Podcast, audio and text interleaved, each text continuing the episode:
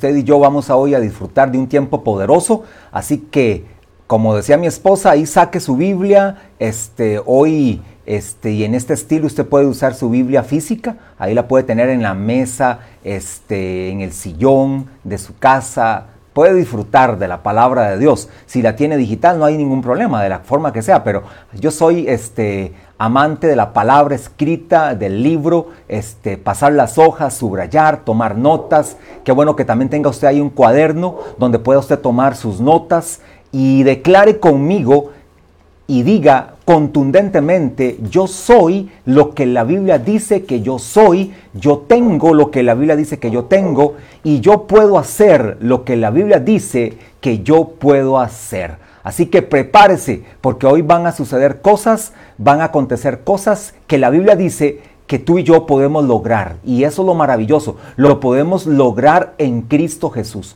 Vamos de gloria en gloria, de avance en avance, de poder en poder y de triunfo en triunfo en Cristo Jesús. Ahí bendigo y saludo. Alguien me puso ahí por el privado, pastor. Recuerde que yo estoy conectado. Eh, una oveja que me escribió una mañana a Johan Lara. Te bendigo en el nombre de Jesús. Su esposa que también este, están escuchando. Me alegra que estén escuchando. Y creo que hoy el tema nos va a edificar a todos los que escuchemos. Quiero nada más ir a un pequeñito repaso porque ya le vamos a dar la despedida en esta semana que entra el próximo domingo estaríamos terminando el tema que hemos hablado durante cuatro meses. Es tiempo de un despertamiento espiritual y lo terminamos de hoy en ocho. Pero como ya está por terminar, a todos los que nos están escuchando, a las bastantes personas que se conectan, gracias a Dios, amigos que se conectan, este quiero repasar y para que no se le olvide este año en el cual estamos, 2020, donde cosas inéditas están pasando como esta pandemia, cosas atípicas que de repente han pasado cada 100 años o cada 50 años. Nos tocó a esta generación vivir algo totalmente diferente, de lo cual saldremos con la frente en alto, de lo cual vamos a salir en victoria, de lo cual vamos a testificar y vamos a declarar que Dios siempre, siempre estuvo con nosotros y Él no nos ha dejado y que de esto vamos a aprender mucho y vamos a salir siempre victoriosos en Cristo. Quiero que usted recuerde que esta palabra despertar, es una palabra totalmente bíblica. No es que se me ocurrió porque suena bonito llamarle a este año un año de despertar. No, no significa eso. Significa algo poderoso que ya está escrito en la poderosa palabra de Dios. Y cuando hablo de despertar, esta palabra despertar, le quiero decir varios significados. O antes, antes de decir el significado, vamos al versículo que me fundamenta que esta palabra es verdadera. Y el este profeta Geo, inspirado por el Espíritu Santo, hace mención de esto en una situación, en una temporada de repente muy similar a la que estamos pasando nosotros. Una temporada típica, una temporada inédita para la nación de Israel y para las naciones de ese momento. Había una situación difícil, había un cautiverio que, estaban, este, que estaba aconteciendo en el pueblo de Israel, 70 años de cautiverio, 70 años de desolación. Y entonces Dios viene y hace una actuación poderosa en esta nación, de manera tal que Dios ahora los lleva a un nivel mayor, que es lo que creo que Dios va a hacer con sus hijos, con la iglesia y con las naciones de la tierra, nos va a llevar a un nivel mayor a todos aquellos que aprendamos este tipo de enseñanza. Y dice la palabra de Dios en el libro de Ageo, va Vaya a Ageo capítulo 1. Busque Ageo capítulo 1. Está en el Antiguo Testamento, casi terminando el Antiguo Testamento. Usted va al libro de Ageo capítulo 1 y dice, en el año segundo de su venida a la casa de Dios en Jerusalén, en el mes segundo, comenzaron Zorobabel, hijo de Salatiel, Jesúa, hijo de Josadac, y los otros sus hermanos, oiga, todo mundo, los sacerdotes y los levitas y todos los que habían venido de la cautividad a Jerusalén y pusieron a los levitas de 20 años arriba para que activasen la obra de la casa de Jehová. Pero Jesús, también sus hijos y sus hermanos, Canelo y sus hijos, hijos de Judá, como un solo hombre, asistían para activar a los que hacían la obra en la casa de Dios, junto con los hijos de Nadad, sus hijos y sus hermanos levitas. Oiga, estaban activando activando la obra. La obra estaba en una situación difícil. La obra estaba llevando un momento duro. Por lo tanto, algo tenía que venir de parte de Dios. Y lo que tenía que venir de parte de Dios era una activación. Ahora, mire también lo que dice. Eso que leí, perdón, ahí me equivoqué. Leí segundo libro de, este, de Crónicas. Ahora quiero leer Ageo. Ahí, perdón por la equivocación. Vamos al libro de Ageo. Es el verso que, con el que me he fundamentado esta enseñanza. Ahora sí, Ageo capítulo 1, verso 12 al 15. Y Zorobabel, es que los este, protagonistas de esos pasajes son los mismos, porque todo está coordinado, está alineado. Tenía que ver con la cautividad del pueblo de Israel. Vean que es los mismos personajes. Y Zorobabel, hijo de Salatiel, y Josué, hijo de Josadac, sumo sacerdote, y todo el resto del pueblo la voz de Jehová su Dios y las palabras del profeta Geo, como le había enviado Jehová su Dios, y temió el pueblo delante de Jehová. Entonces Ageo, enviado de Jehová, habló por mandato. Oiga esto, habló por mandato de Jehová al pueblo.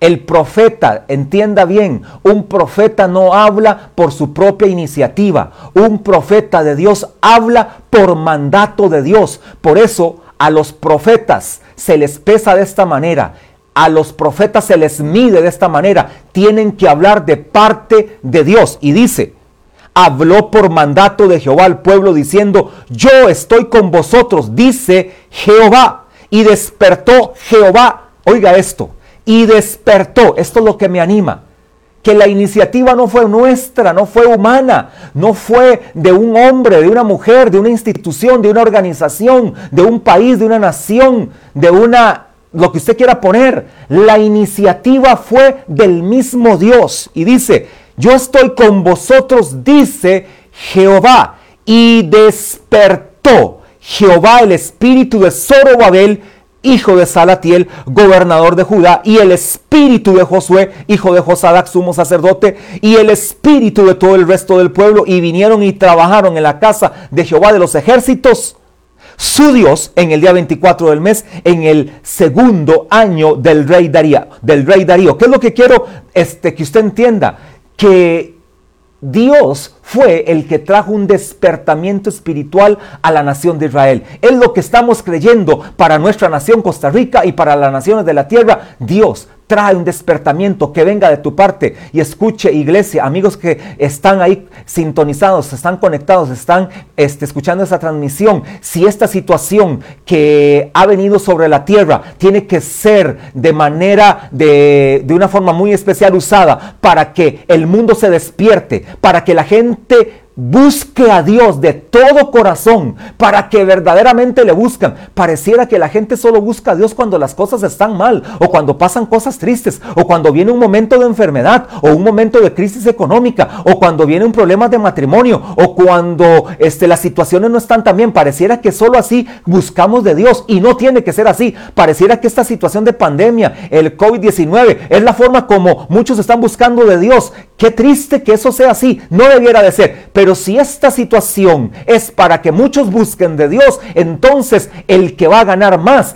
va a ser el mismo Dios, porque muchos se van a volver a Dios de todo su corazón. Escuche lo que significa esta palabra despertar en el idioma original hebreo. Es la palabra hebrea ur.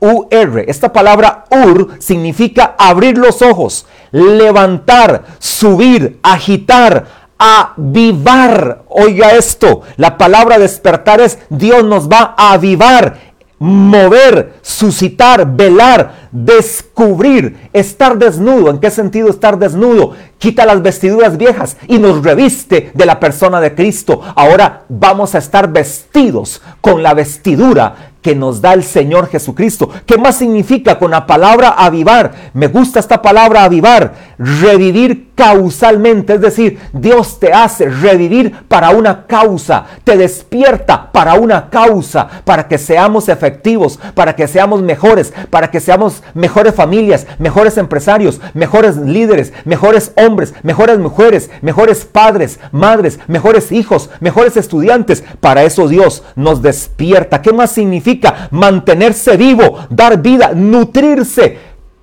preservar? acelerar, recuperar, reparar, restaurar, revivir, salvar, estar completo. Todo eso significa la palabra avivar, que es una de las acepciones de la palabra despertar. Qué maravilloso todo lo que podemos ver en la palabra. Ahora, estamos viendo cinco cosas que significan la palabra activar desde el idioma original también. Ya hemos visto cuatro hasta la fecha, o más bien hoy vamos a ver la cuarta. La número uno que tiene que ver con la palabra activar es que sobre todo vamos a ser adoradores. Número dos, vamos a ser fieles. Número tres, vamos a apasionarnos por su palabra. Número cuatro, vamos a permanecer en Él. Permanecer en Cristo, permanecer en el Padre, permanecer en el Espíritu Santo. Eso es lo número cuatro. Y les dejé pendientes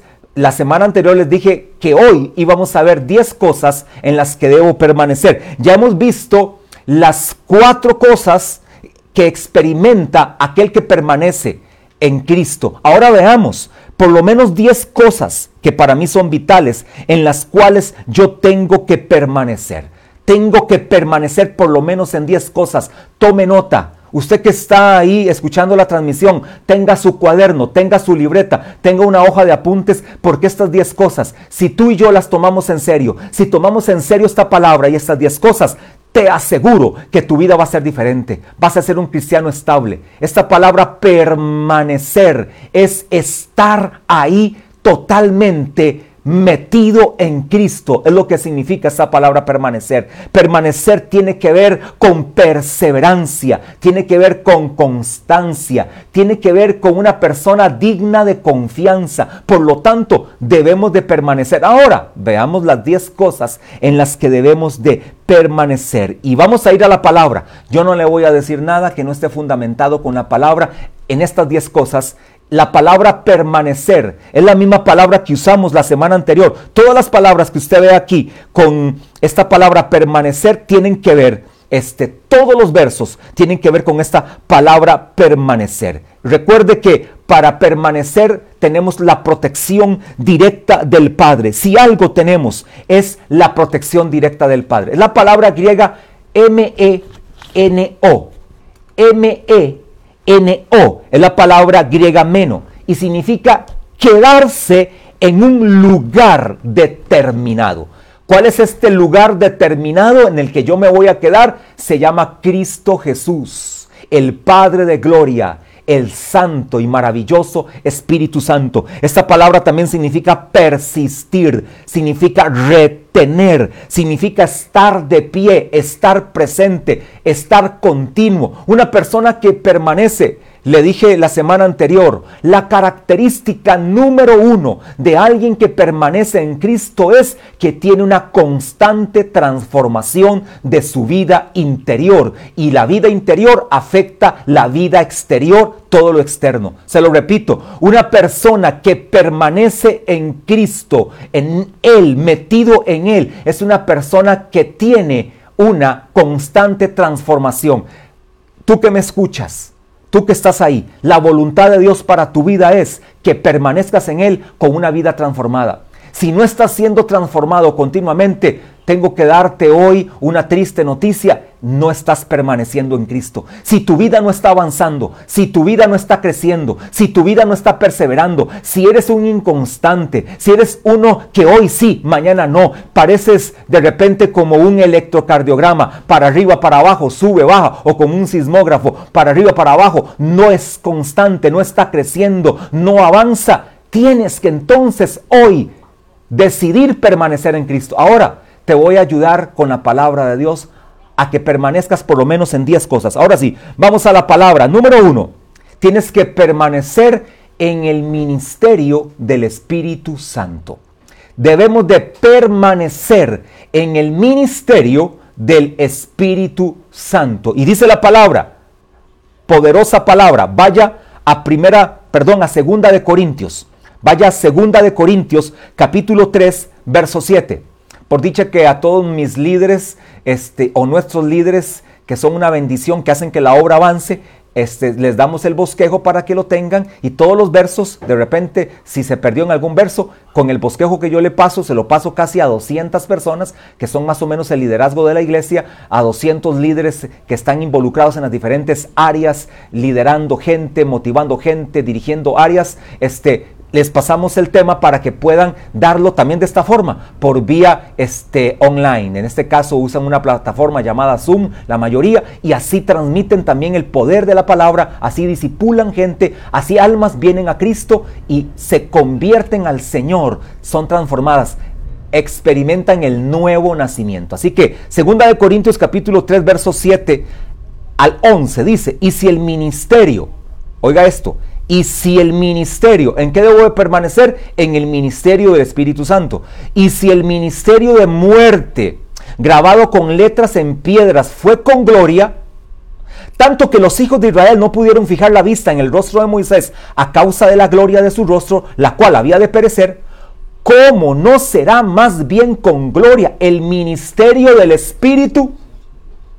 ¿Cómo no será más bien con gloria el ministerio del Espíritu, porque si el ministerio de condenación fue con gloria, mucho más abundará en gloria el ministerio de justificación, porque aún lo que fue glorioso no es glorioso en este respecto en comparación con la gloria más eminente. Porque si lo que perece tuvo gloria, mucho más glorioso será lo que permanece. La misma palabra griega que usamos en San Juan capítulo 15, permanecer. ¿Qué significa esto? Que si el ministerio del antiguo pacto, si el pacto viejo tuvo gloria, escuche esto, si el viejo pacto tuvo gloria, ¿cuánto más, cuánta mayor gloria tendrá el ministerio ahora en el nuevo pacto, en la gracia de Dios? Donde el protagonista del ministerio del nuevo pacto es ni más ni menos que la persona de Cristo, que la persona del Espíritu Santo y el glorioso Padre que tenemos en nosotros. Por lo tanto, escucha iglesia, tenemos que permanecer en el ministerio del Espíritu Santo, el cual tiene una gloria mayor. El ministerio del nuevo pacto es en el que tú y yo vamos a permanecer porque el viejo pacto ya pasó. No sé en dónde tú quieres estar, en lo que es viejo o en lo que es nuevo. Yo quiero estar en lo nuevo. ¿Significa que el viejo pacto fue malo? Para nada. Fue un ministerio maravilloso y glorioso, pero fue un ministerio que tuvo un ejemplo, que nos dio una enseñanza y fue para aquella generación. Hoy, para la generación del presente siglo, es el ministerio del nuevo pacto, donde el protagonista es ni más ni menos que el glorioso Espíritu Santo de Dios. Debemos de permanecer en el ministerio del Espíritu Santo de Dios. Y escucha ¿Qué función tiene el ministerio del Espíritu Santo? También ahí mismo, en 2 de Corintios capítulo 3, el verso 18, brinca hasta el verso 18, dice, este ministerio del Espíritu Santo, escucha lo que, lo que causa, somos transformados de gloria en gloria en la misma imagen como por el Espíritu del Señor. En el original dice, por la acción del Espíritu del Señor. Significa lo que te dije anteriormente, ¿qué es la evidencia de alguien que permanece en Cristo? La constante transformación de su vida de gloria en gloria. ¿Y quién la produce?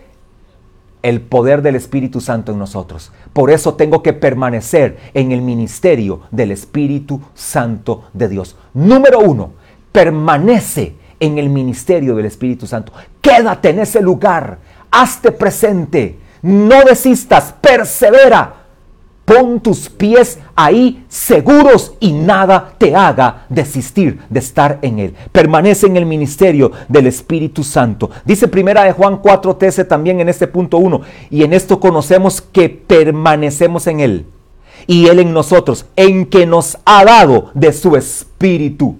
Permanece en el ministerio del Espíritu Santo. Número 2 porque son 10, tengo que ir un poco rápido. Número 2, tienes que permanecer. Si vas a permanecer y si vamos a permanecer en el ministerio del Espíritu Santo, número 2, tengo que permanecer en intimidad con el Espíritu Santo.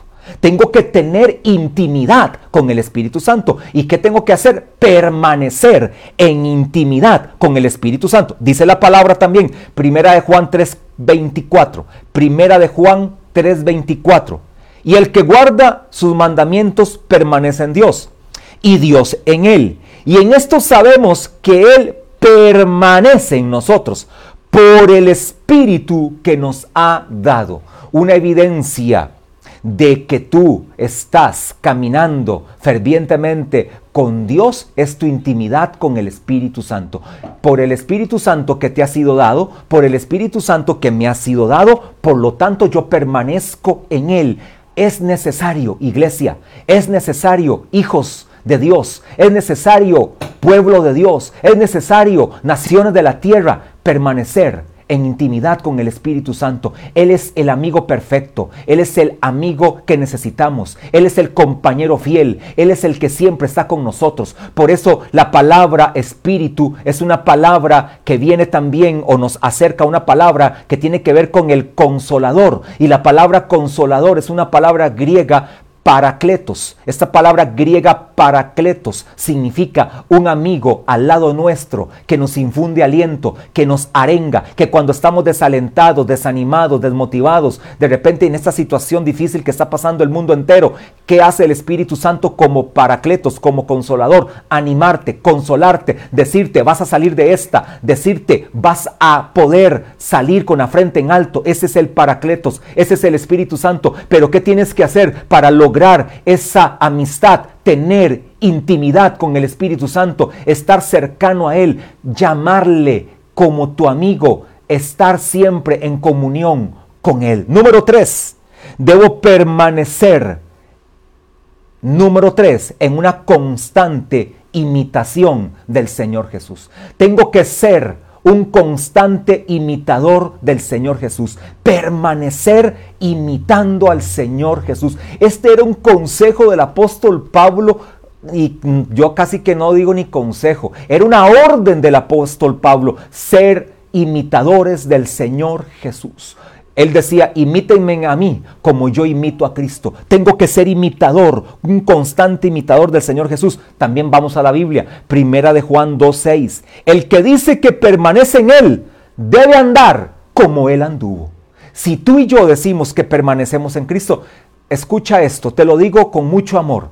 El hecho de que tengas una Biblia ahí en tu mano solamente, el hecho que te digas que eres cristiano, el hecho de que puedas cantar un canto de adoración, eso no te dice que eres un cristiano. Porque eso lo puede hacer cualquiera. Muchos hasta ateos leen la Biblia para ver cómo sacan cosas para contradecirlas y contradecir su ateísmo. Lo malo es que ellos dicen no creen en Dios y dicen gracias a Dios. Eso es algo totalmente contradictorio. No sé cómo este, se contradicen de esa manera. Pero escucha esto. Si tú dices que permaneces en Cristo, tenemos que andar como Él anduvo. No solamente es tener la Biblia debajo del brazo. No solamente es andar escuchando eh, música eh, que suena bonita y después andas escuchando otro tipo de música. Eso se llama un doble discurso, eso se llama hipocresía, eso no es para verdaderos cristianos. El verdadero cristiano lee la Biblia y la pone en práctica. El verdadero cristiano adora a Dios y en todo tiempo es un adorador, pero fuera de la casa es diferente, eh, fuera de la casa anda dando piropos a mujeres que no son su esposa, fuera de la casa este, hace negocios ilícitos, este, fuera de la casa este, o aún en su misma casa, pero se esconde creyendo que Dios no lo está viendo, este, consulta cosas que no son correctas, anda en redes sociales mandando mensajes incorrectos, este, sexualmente hace cosas que no son correctas, por lo tanto no no eres un imitador de Cristo. El verdadero discípulo, el verdadero cristiano, permanece constantemente imitando a Jesús. Como dice Primera de Juan capítulo 2.6, el que dice que permanece en Él debe andar como Él anduvo. Amados que me escuchan, todos, me incluyo, si decimos que somos de Jesús, que permanecemos en Jesús, debemos de andar como Él anduvo. Número 3, número 4, perdón. Te voy repitiendo rápidamente, debes de permanecer, número uno, en el ministerio del Espíritu Santo, número dos, en intimidad con el Espíritu Santo, número tres, en ser un imitador de el Señor Jesús. Número cuatro, tenemos que permanecer en la verdad, iglesia. Escucha esto, iglesia, debes, debemos de permanecer en la verdad. Cuidado de los falsos maestros. Cuidado de aquellos que te andan profetizando cosas rarísimas. Cuidado de aquellos que te tocan la puerta de tu casa y te quieren meter una doctrina falsa. Cuidado de aquellos que por redes sociales o de forma física, cuando se permitía ese contacto físico, de repente todavía con algunos compañeros de trabajo guardando este, las medidas sanitarias del caso. Cuidado con esos comentarios que más bien te hacen caer de la verdad. No permitas eso. Número cuatro, debemos de permanecer en la verdad. Y por eso te dije, pongo un paréntesis ahí bien grande, cuidado de doctrinas falsas, cuidado, cuidado de aquellos que vienen con mentiras, usando cosas que son totalmente extrañas. ¿Qué es permanecer en la verdad? Permanecer en la verdad, por supuesto, es permanecer en Jesús. ¿Por qué? Es Jesús, porque él mismo, su misma palabra lo dice, San Juan 14, 6, yo soy el camino, yo soy la verdad, yo soy la vida, yo soy el camino, yo soy la vida, yo soy la verdad. Debemos de permanecer en Jesús. Él es la verdad, dice la palabra, primera de Juan 2.21. No os he escrito como si ignoraseis la verdad, sino porque la conocéis y porque ninguna mentira procede de la verdad. Primera de Juan 2.24. Lo que habéis oído desde el principio permanezca en vosotros, es decir, la verdad. Si lo que habéis oído desde el principio permanece en vosotros, también vosotros permaneceréis en el Hijo y en el Padre. Iglesia, permanezcamos en la verdad. La verdad se llama Cristo Jesús. Y la verdad la entendemos ¿A dónde la entendemos? En la palabra. Número 5. ¿En qué tengo que permanecer también? Esto está maravilloso. Número 5. Tengo que permanecer en la unción de Dios. Escucha eso.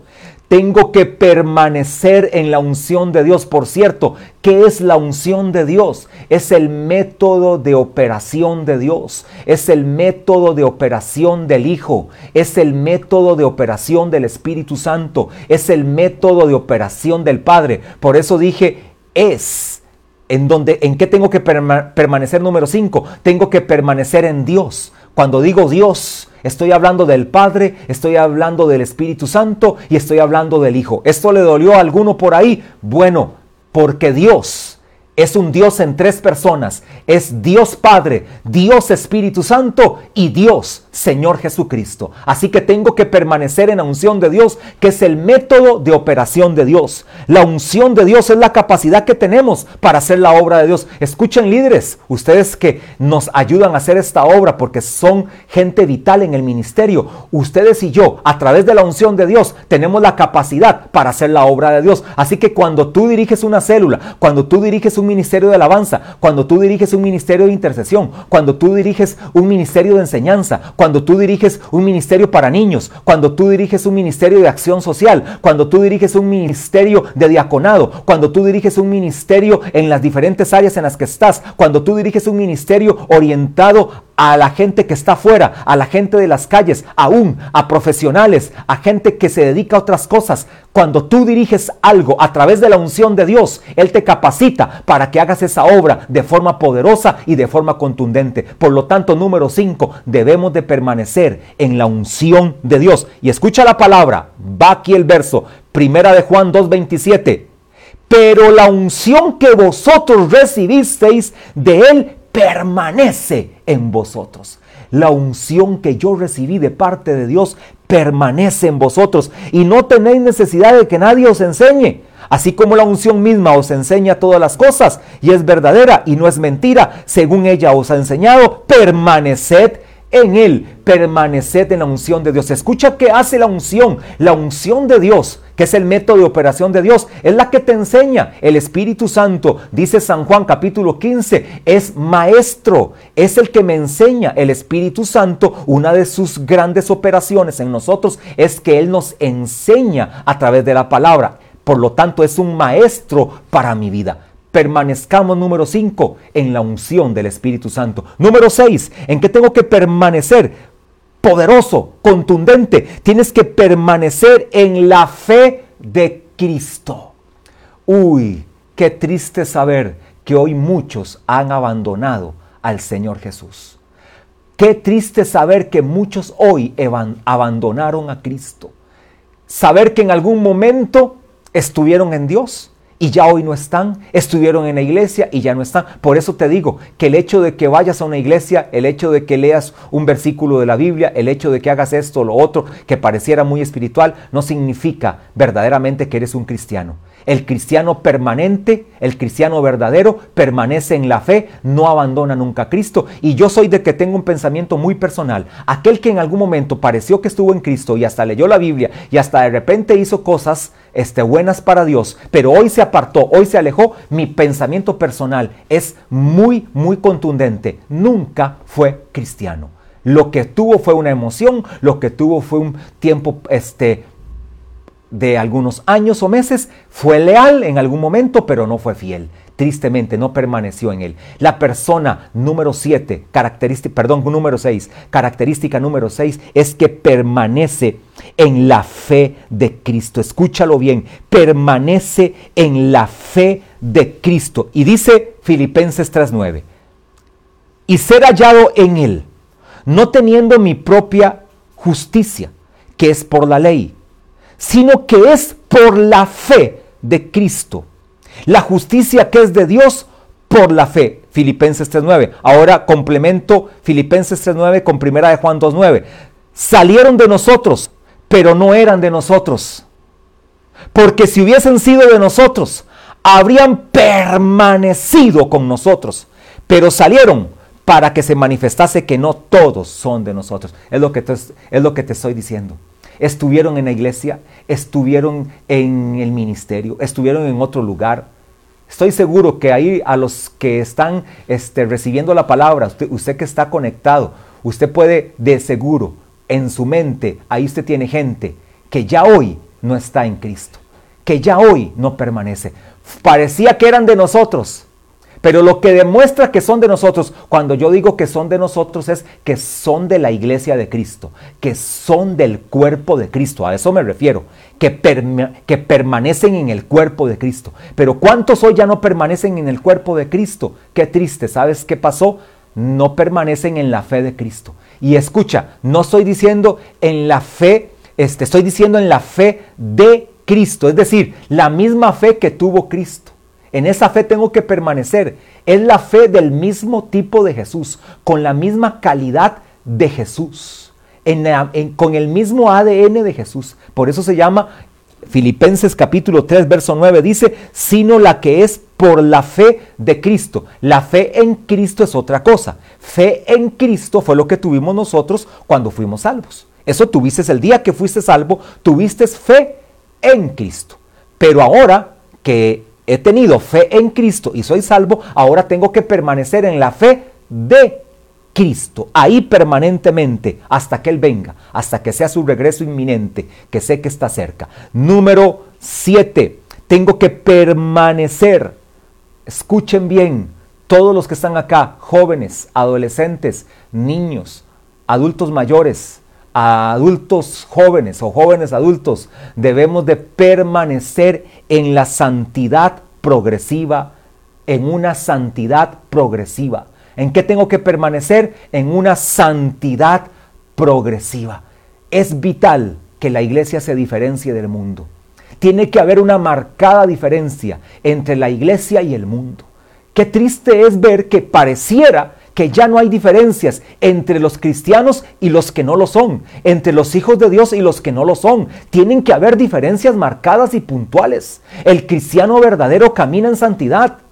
La persona secular, la persona mundana, la persona sin Cristo es una persona que ni siquiera entiende qué es la santidad. Para ellos es inadmisible la santidad. Para ellos es un concepto que no existe. Para ellos es algo que es imposible. Como santidad, ¿cómo yo puedo ser santo? ¿Cómo yo voy a caminar en santidad? Eso no es para mí. Quiero decirte rápidamente, tengo que permanecer en una vida en santidad. Y te voy a leer primera de Juan 3.9. Dice, todo aquel que es nacido de Dios no practica el pecado.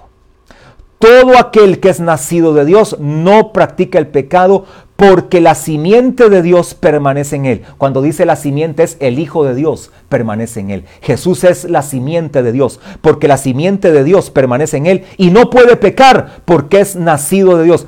Te aclaro acá. Pastor, usted me va a decir, ya de fijo se está haciendo esa pregunta, pastor, pero es que yo he pecado, pastor, es que yo he fallado, pastor, yo es que en algún momento este, sé que peco, es que no te estoy diciendo que este, el que es un cristiano deja de pecar, no me refiero a eso. Nosotros los cristianos podemos pecar y pecamos. Lo que no se nos permite es practicar el pecado, que se nos volvió ya un deporte, que se nos volvió ya una costumbre, que se nos volvió toda, toda una práctica, como dice Primera de Juan 2.14 perdón, primera de Juan 3.9, ya es, eh, somos practicantes del pecado. Eso no debe de ser. Usted y yo no tenemos que practicar el pecado. Por eso la santidad es progresiva. Esta es una santidad. Escucha, te voy a hablar rápidamente, rápidamente. Hay tres tipos de santidad que la Biblia me enseña. Número uno, hay una santidad posicional. Esa santidad posicional es la que Cristo logra por mí. Por esta santidad yo no puedo hacer absolutamente nada. Por eso el apóstol Pablo en Primera Corintios capítulo 1 nos llama santos. A ustedes los santos. A ustedes corintios que son santos. Santos por posición. Santos por la obra de Cristo. Santos santos porque Cristo me hizo santo. Eso se llama una santidad posicional. Ahora hay una santidad futura, una santidad final. Es la santidad que se logra o es como una pincelada final el día que Cristo venga por nosotros, seremos santificados de forma completa y total. Es decir, nos darán una pincelada final donde lo corruptible se viste de incorrupción, donde lo mortal se viste de inmortalidad, donde lo que perece ya totalmente desaparece y ahora somos totalmente transformados a la imagen de Cristo de una forma completa logra aquí en la tierra, es una santidad que se logra aquí en esta vida. Por eso el apóstol Pedro nos dice, sed santos como él, es santo, santifíquense cada día más. Por eso nos exhorta a caminar en santidad. El apóstol Pablo nos dice, límpiense de toda contaminación, para que perfeccione la santidad en el temor de Dios. ¿Qué significa eso? Que la santidad en esta tierra, la experimental, se puede perfeccionar. ¿Y cómo se perfecciona? Caminando en el temor de Dios. Eso se llama santidad. Por lo tanto, tengo que permanecer en una santidad progresiva. Todos los días tengo que santificarme. Todos los días tengo que abandonar costumbres erróneas, tengo que dejar de eh, usar palabras soeces, de ver eh, cosas en el televisor que son incorrectas, de hacer comentarios incorrectos, de dejar de murmurar, de dejar de ser egoísta, de dejar de ser tacaño, de dejar de este, ser una persona rencorosa. Esa es la santidad progresiva, la santidad que se logra en esta tierra día con día, buscando más de Dios. ¿Cómo lo hacemos? Bueno, ya hemos visto varias cosas. La intimidad con el Espíritu Santo, la comunión con el Espíritu Santo, la búsqueda de la palabra, la oración, el ayuno, tantas cosas. Número 8. ¿En qué tengo que permanecer? Número 8. En victoria continua contra el maligno. Escucha esto. En victoria continua contra el maligno. Dice la palabra, primera de Juan 2.14. Usted dice, pastor, ¿por qué usa tanto Primera de Juan? ¿Por qué tantos versos de Primera de Juan? Porque el mismo autor de Primera de Juan es el mismo autor de Juan. El Evangelio de San Juan, primera carta de Juan, segunda carta de Juan y tercera carta de Juan y Apocalipsis son el mismo actor, el mismo autor, perdón. Este autor es aquel que Jesús tomó a ese discípulo y lo arrecostó a su pecho en aquella cena que tuvo, que por cierto, cuando digo cena, me recuerdo de algo, vayan preparando los elementos de la cena del Señor para el primer domingo de mayo sería.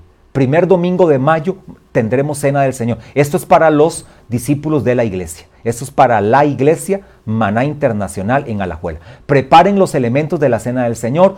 Este, usamos un jugo de uvas, Usted ahí este, en, su, en su casa compra el juguito de uvas, hay este, unas botellitas chiquititas, este, si acaso de 100 mililitros, para toda su esposa, su esposo, sus hijos, este, no sé si está ahí este, algún familiar más, y compran un pedacito de pan integral y juntos vamos a celebrar, la vamos a dirigir por este medio, vamos a celebrar una cena del Señor online porque nada nos detiene. Con Cristo nada nos detiene. Así que ese era un paréntesis. La cena del Señor la vamos a celebrar. Dice la palabra, primera de Juan 2.14, os he escrito a vosotros padres, porque habéis conocido al que es desde el principio.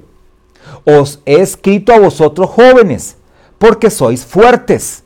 Y la palabra de Dios permanece en vosotros. Me gusta esto. Y la palabra de Dios permanece en vosotros. Y termina así. Y habéis vencido al maligno. Entonces, aquí puedo decir contundentemente que la palabra de Cristo que permanece en nosotros nos da victoria contra el maligno. Entonces, ¿en qué tienes que permanecer? En victoria continua contra el maligno. Y esta victoria continua contra el maligno se logra permaneciendo en la palabra. Quieres vencer al maligno, quieres vencer al ladrón, quieres vencer al que quiere venir a quitarte este o quiere intentar quitarte la paz, el gozo. No lo puede hacer. No lo puede hacer solo si tú se lo permites. Si tú se lo permites, lo hace, pero no puede hacerlo porque no tiene autoridad para hacerlo. Si tú se lo permites, la única autoridad que tiene Satanás sobre ti es la que tú le das. Si tú le das autoridad, él puede venir a tratar de molestarte. Pero si tú y yo permanecemos en la palabra, repito la parte final del verso 14, y habéis vencido al maligno. El maligno está vencido. Satanás está vencido. Si yo permanezco en la palabra, Número 9, tengo victoria continua contra el maligno. Y punto final de estas razones o estas cosas en las que tengo que permanecer, dice Juan 8:31. Me gusta Juan 8:31. Ven que es el mismo autor, San Juan, este es el mismo autor de Apocalipsis, también es el mismo autor, era alguien que andaba a otro nivel de revelación del Espíritu Santo. Y dice Juan 8:31, dijo entonces Jesús a los judíos que habían creído en él, si vosotros permaneciereis en mi palabra, oiga esto, si vosotros permaneciereis en mi palabra, seréis verdaderamente mis discípulos. La evidencia de que alguien permanece en su palabra es o que es un verdadero discípulo es que permanece en su palabra. Un verdadero discípulo permanece en la palabra. Todos los que me escuchan, todos los que están escribiendo, olvídate de aquel, de aquello, de una ideología, de una corriente X, de un pensamiento X.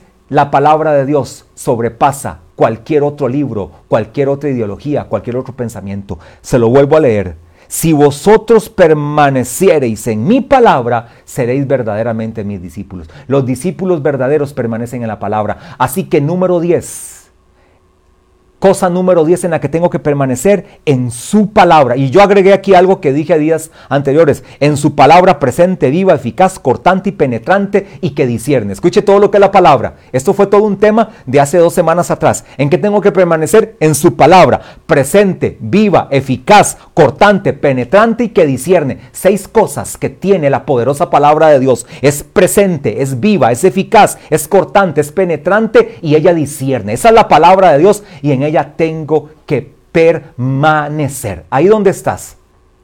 Vamos a hacer algo más. Voy a hacer una oración para que usted invite a Cristo a venir a su vida, para que usted ya mismo, que está en esta transmisión, no se vaya sin recibir a Cristo. Si usted está de repente alejado o ha estado un poquito aparte, ha estado un poquito inconstante, hoy es un día para que usted se reconcilie con Jesús. Aquí y ahora a través de este medio online, a través de la internet. Hoy tienes que reconciliarte con Jesús, aceptar a Jesús. Haz esta oración conmigo y di así, di así, Señor Jesús, declaro en esta mañana que tú eres el Señor de mi vida, el que dirige mi vida, el que va delante de mi vida. Señor Jesús, a partir de hoy permaneceré en tu palabra, me reconcilio contigo y te doy gracias porque me da la oportunidad de ser tu hijo, de ser tu hija. Eres mi Señor, mi Salvador, el dueño de mi vida. Amén.